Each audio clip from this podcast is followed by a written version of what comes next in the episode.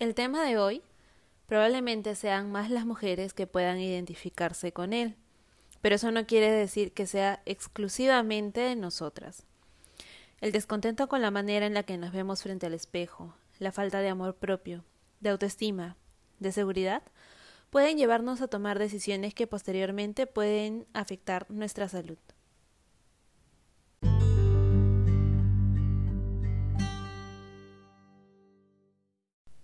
Buenos días, buenas tardes, buenas noches, personas bonitas, ¿cómo están?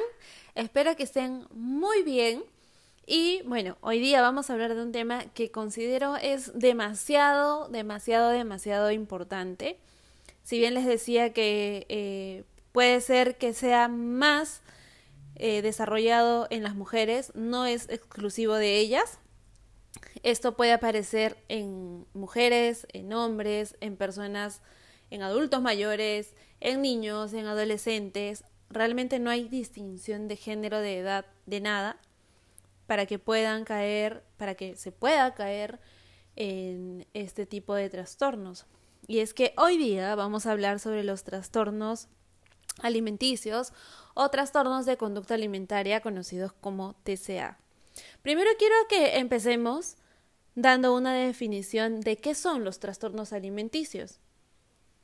Estos son afecciones graves de salud mental, implica la manera de pensar con respecto a la comida y cómo se actúa frente a ella. Puede ir desde comer poco o dejar de comer hasta comer más de lo necesario. Es muy importante que resaltemos acá que es un tema de salud mental, porque esto debe ser tratado, esto debe ser eh, guiado por profesionales de la salud mental, por psicólogos, por psiquiatras. Entonces, si conocemos a alguien que esté atravesando por este tipo de trastorno, por alguno de estos tipos de trastornos, es necesario que vaya acompañado de un psicólogo y a la par de otros profesionales de salud, como por ejemplo los nutricionistas.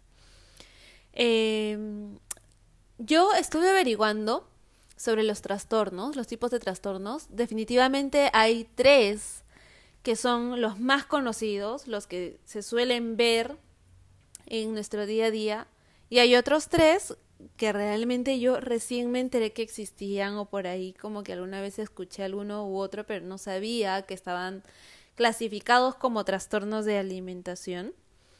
Pero bueno, empecemos por los, por los que son más eh, conocidos, los más cotidianos. Son tres. Eh, primero está la anorexia nerviosa. Ese trastorno es ese miedo a ganar peso o cuando se tiene una imagen corporal distorsionada. O bueno, pueden también aparecer ambos. Tenemos esta típica imagen que, que siempre se suele mostrar cuando se habla de anorexia de una mujer o bueno, una persona que está hasta los huesos y está parada frente a un espejo y en el espejo ve a una persona totalmente diferente, incluso en ocasiones obesa, y claramente esta distorsión de imagen va a llevar a severas restricciones de alimentos u otras actividades que pueden ser purgar, tener un exceso de, de ejercicios, hay una preocupación muy grande por el peso, y por la forma del cuerpo. Y esto, lo, más característico de, de este trastorno son las restricciones. Es vivir en constante restricción de alimentación y esto afecta totalmente la parte cognitiva y la parte emocional. Creo yo que esta anorexia nerviosa es si bien una de las formas más dañinas de, maltratar nuestro cuerpo, porque la alimentación, la comida es el combustible de nuestro día a día. Si no le damos combustible a nuestro cuerpo, no va a funcionar correctamente. Si no le ponemos gasolina al carro, el carro no va a avanzar, no va a funcionar. Lo mismo pasa con nuestro cuerpo. Entonces la anorexia vendría a ser como que vamos a, detener nuestra máquina. probablemente esta anorexia nazca de, de todas las imágenes, las modelos, fotografías, retoques de fotografías que se han visto siempre, que muchos de nosotros hemos crecido con esas imágenes, que muchos de nosotros hemos visto que mientras más delgado seas, más bonito eres, por decirlo. Y eso genera una tendencia muy fuerte hacia la restricción de los alimentos, hacia el miedo a ganar de peso, hacia el miedo a ganar peso, a ganar de peso. Eh, otra, otro trastorno es la bulimia nerviosa la diferencia con la anorexia nerviosa, y esto me pareció súper interesante, es que una persona con anorexia nerviosa normalmente es una persona delgada, es una persona eh, delgada, ¿no? En el caso de la bulimia nerviosa, por el contrario, es una persona que tiene un peso normal o puede tener un peso algo elevado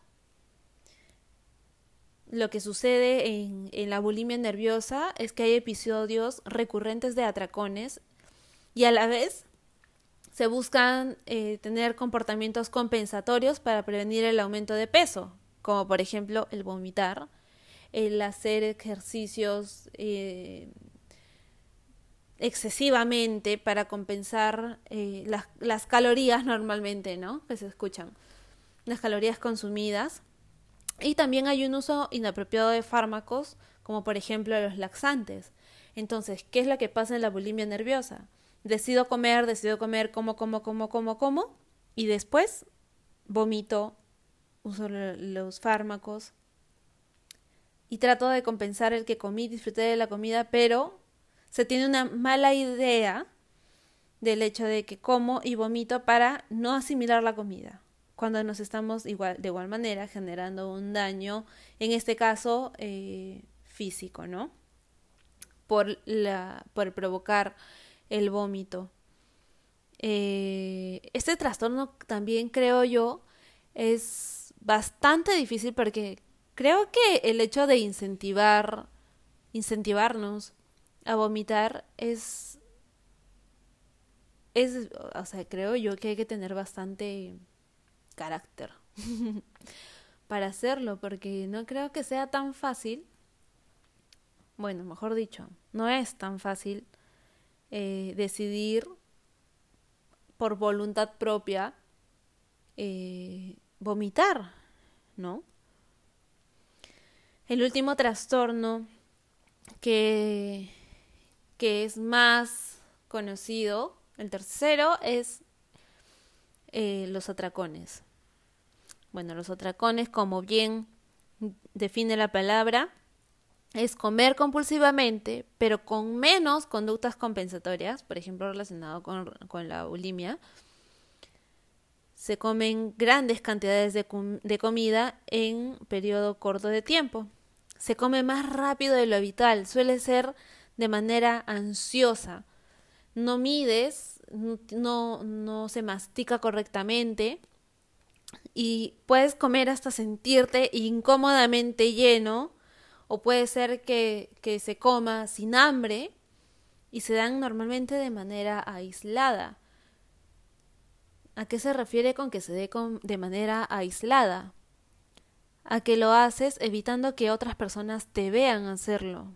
Porque puede ser que internamente sepas, sientas que está mal porque no quieres escuchar que la gente te califica. Eh, sueles esconder en algunas ocasiones, se suelen esconder los envoltorios de, de las comidas o lo haces cuando estás sola, solo. También es, es una manera... Estos tres trastornos, la verdad que yo considero son bastante delicados porque tienen mucho que ver con nuestra relación, con nuestra mente, con nuestro cuerpo y también con los demás.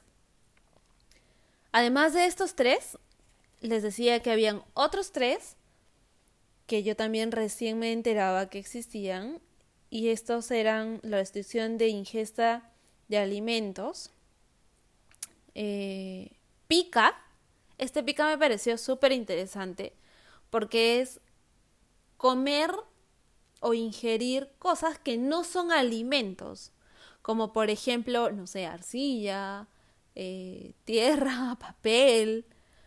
Es raro, ¿verdad? Pero a mí también me pareció rarísimo, aunque en algún momento, en algún momento eh, supe de alguien que eh, en su embarazo tuvo antojo de, de algo, de alguna de estas cosas que no eran alimentos, así que, pero como trastorno de alimentación no lo había escuchado, no, no sabía que esa era la denominación o, la clasificación.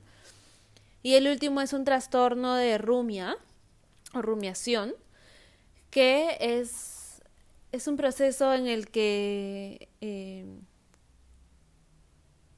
eh, se devuelve la comida, o sea, se rejugita, ¿sí?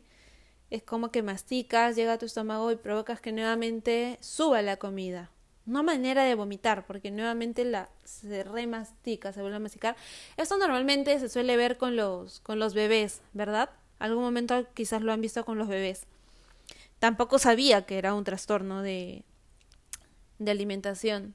Así que me ha parecido muy interesante, en verdad, eh, leer informes, papers sobre esto porque, wow, hay cosas que uno quizás piensa que son normales o que no sabe que existen.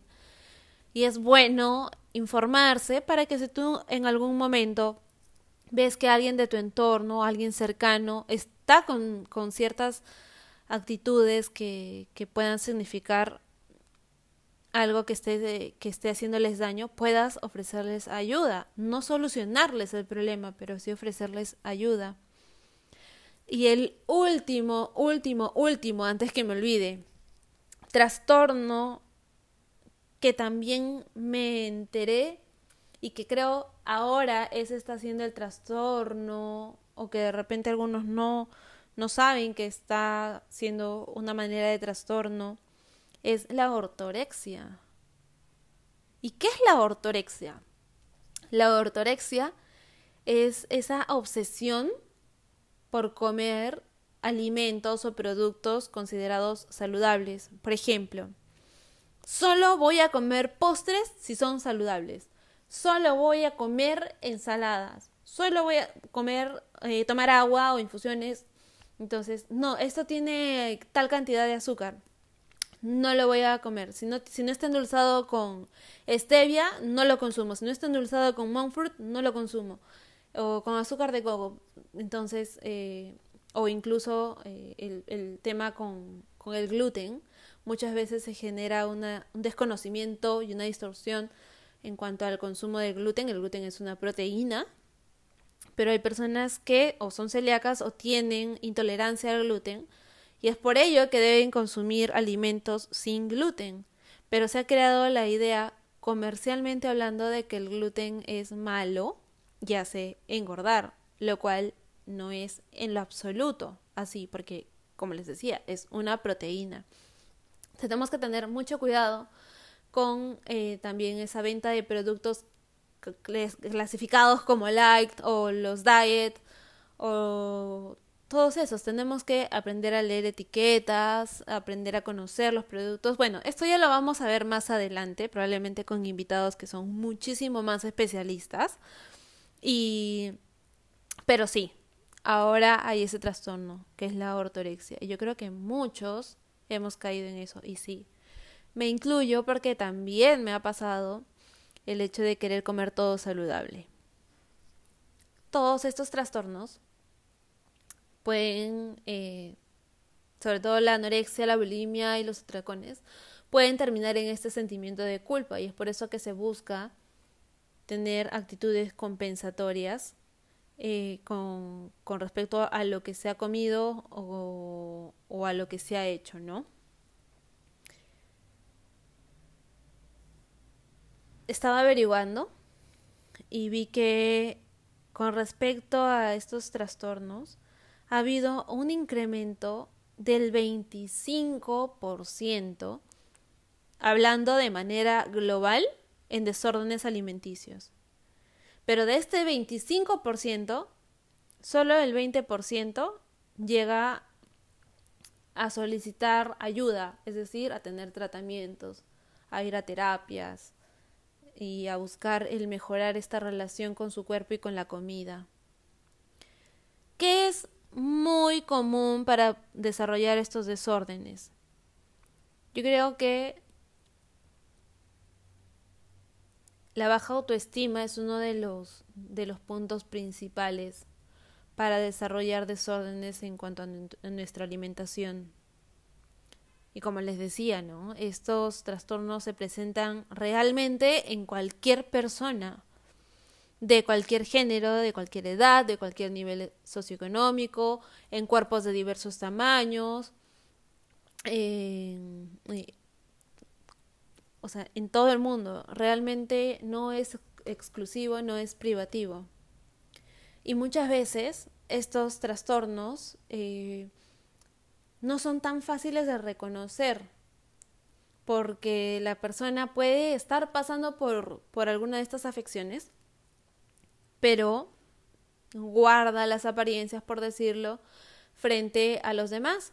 Pero siempre, siempre va a haber eh, algunas, algunas actitudes que pueden ser clave para reconocer que una persona está atravesando alguna de, de, de estas situaciones, como por ejemplo usar ropa más ancha, en el caso sobre todo de la anorexia, para evitar que se vea la magnitud de la pérdida de peso.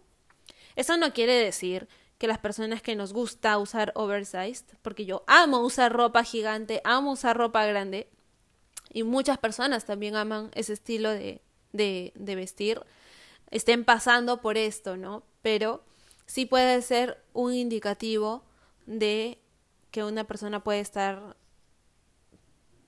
teniendo una relación difícil con la alimentación o haya empezado a restringir su alimentación de manera mm, profunda, fuerte. eh, también estuve escuchando varias charlas TED porque me di con la sorpresa que habían bastantes personas que en charlas TED comentaban sus experiencias personales con respecto a los desórdenes de alimentación en, cuanto a anorexia y los desórdenes. Y muchos de ellos coincidían en algo que realmente nunca había relacionado, pero que tiene muchísimo, muchísimo sentido.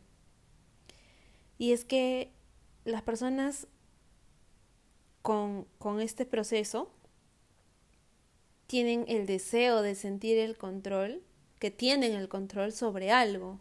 En este caso, el control a decir a decidir no comer. Además de que no se trata únicamente de la comida. Esto también se transforma en una adicción a bajar de peso. Esto puede llegar a crear incluso una obsesión. Alguna de, de las chicas que escuchaba que daba su charla TED decía que cuando ella empezó a, notar que bajaba de peso, ella se sentía más empoderada. Y es cierto. Además de sentir que tienes el control porque sabes que estás manejando algo a tu gusto, a tu antojo, el hecho de sentir que estás lográndolo te puede dar sentimientos de empoderamiento.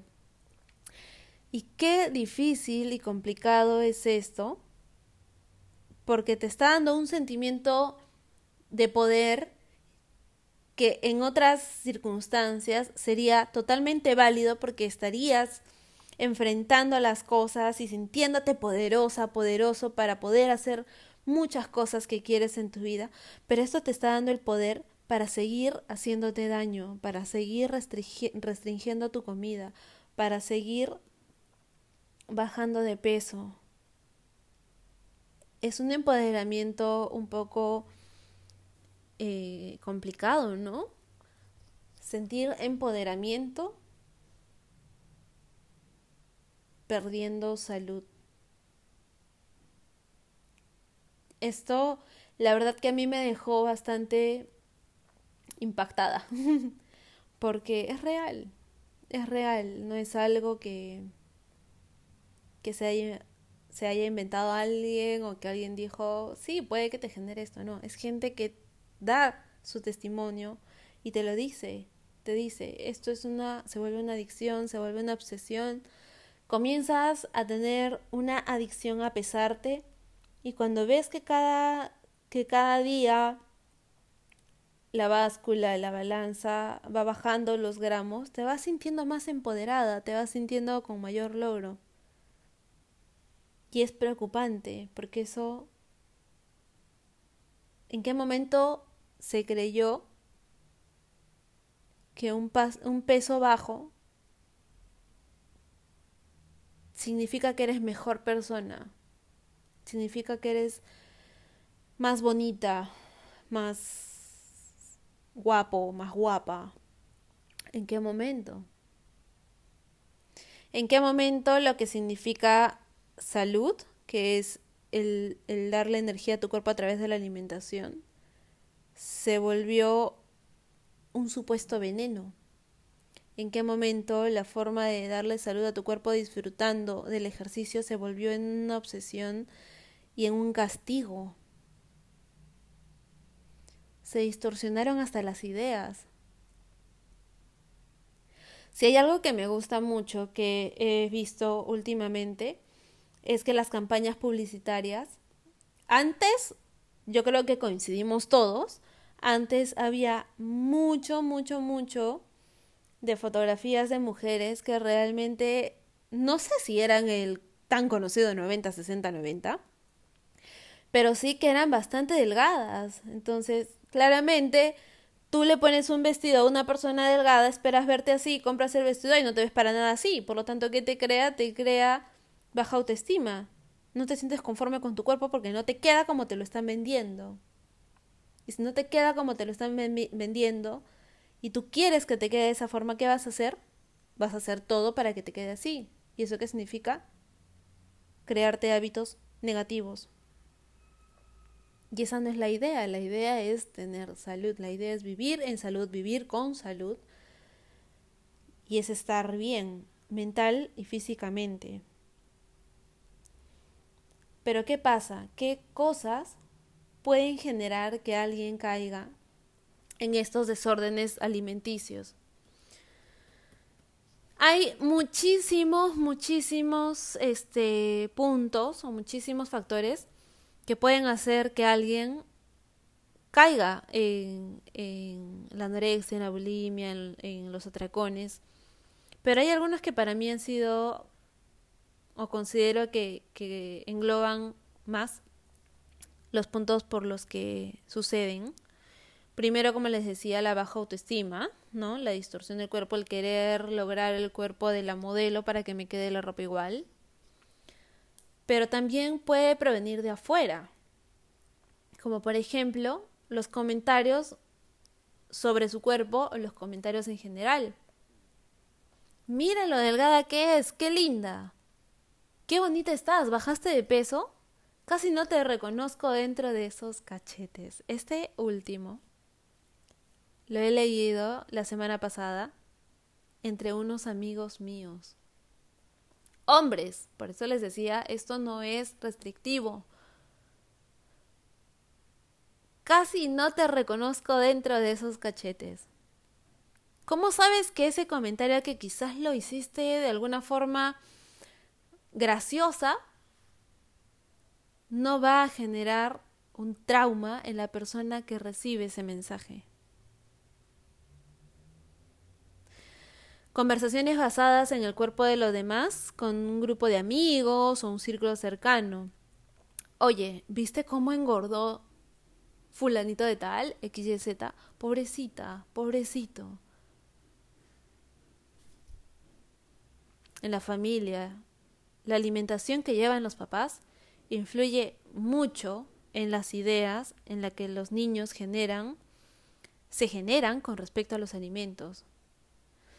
Si los papás también tienen calificativos como que este alimento es malo, esa clasificación, ¿no? Alimentos malos, alimentos buenos. No, este alimento es malo, no, que ya comí esto suficiente de, eh, de carbohidratos por hoy día, que ya no, y, y, constante restricción, constante restricción. Los niños van a crecer con esa idea de restricciones. Así nosotros no la apliquemos con ellos. Ellos van a escuchar lo que nosotros hacemos, lo que nosotros nos decimos, lo que nosotros hacemos con nosotros mismos, y lo van a adquirir como hábito propio. Hay que tener mucho cuidado en cómo nos expresamos frente a los niños. Muchísimo cuidado con lo que decimos y con lo que hacemos sobre todo, porque hay que recordar siempre que en casa somos los ejemplos de los niños. El mayor ejemplo son los papás, siempre. Pero en todo esto quiero decir algo más. Claro que sí. Y es que, ¿en qué momento se nos otorgó la facultad? Y lo digo porque también en algún momento de mi vida lo he hecho, probablemente no intencional, no con mala onda, no con mala gana. ¿En qué momento nosotros nos volvimos jueces del físico de las otras personas? ¿En qué momento yo... O sea, ¿por qué tenemos la necesidad de comentar del cuerpo de alguien más. Y no solo hablo de si subió de peso o si bajó de peso.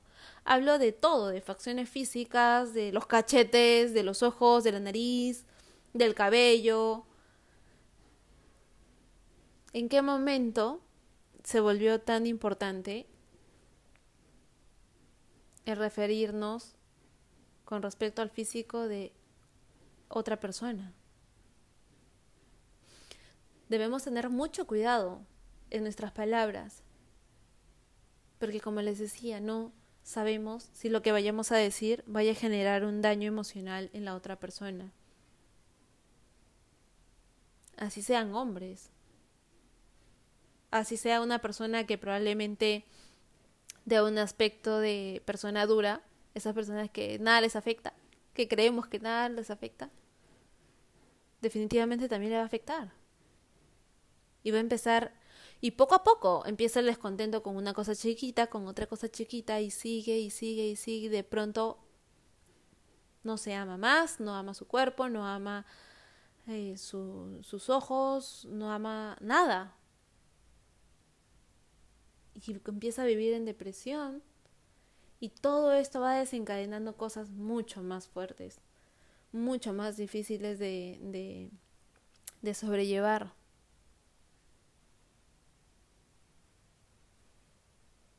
Demos comentarios bonitos, no necesariamente del físico.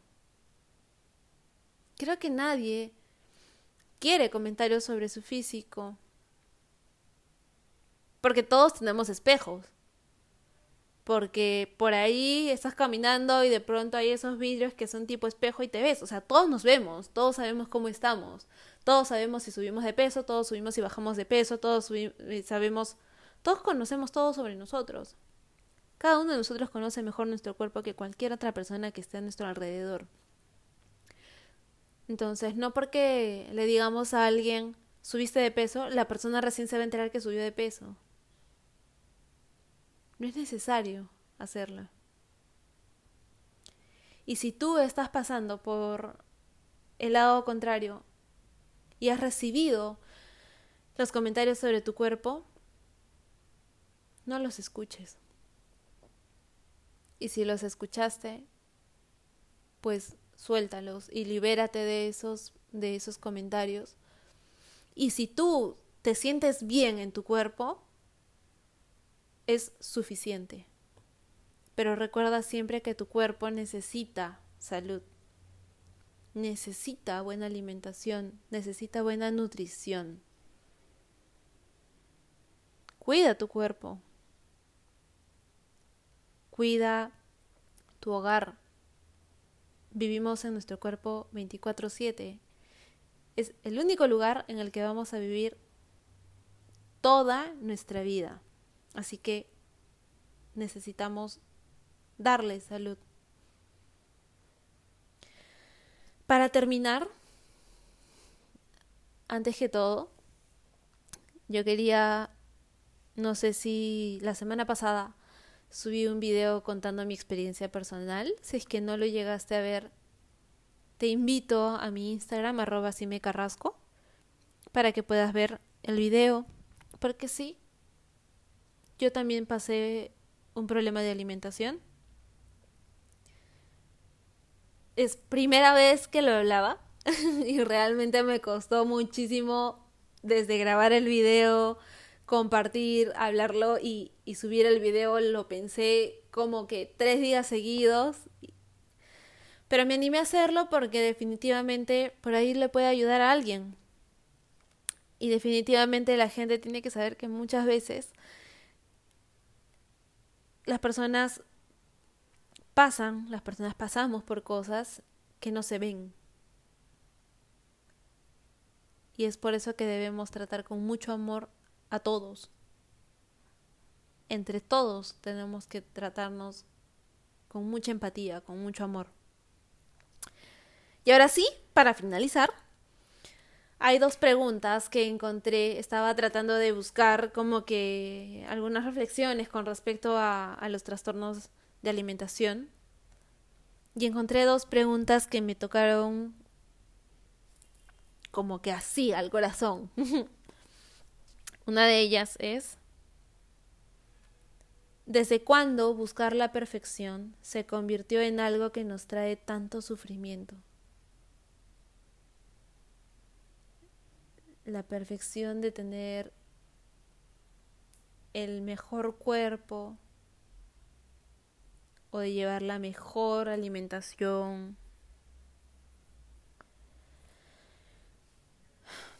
Y la segunda pregunta es, ¿qué caso tiene querer ser perfectos si esa perfección va a terminar por destruirnos? No lo mencioné anteriormente, pero los trastornos de conducta alimentaria pueden terminar en muerte. No es simplemente que alguien baja de peso o que tiene una relación difícil con la comida. Son problemas degenerativos y que pueden terminar en muerte. Por eso es que son demasiado importantes.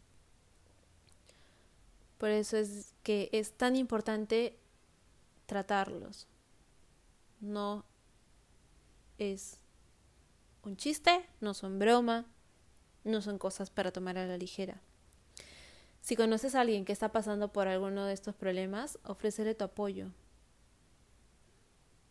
No le hagas comentarios, ofrécele tu apoyo.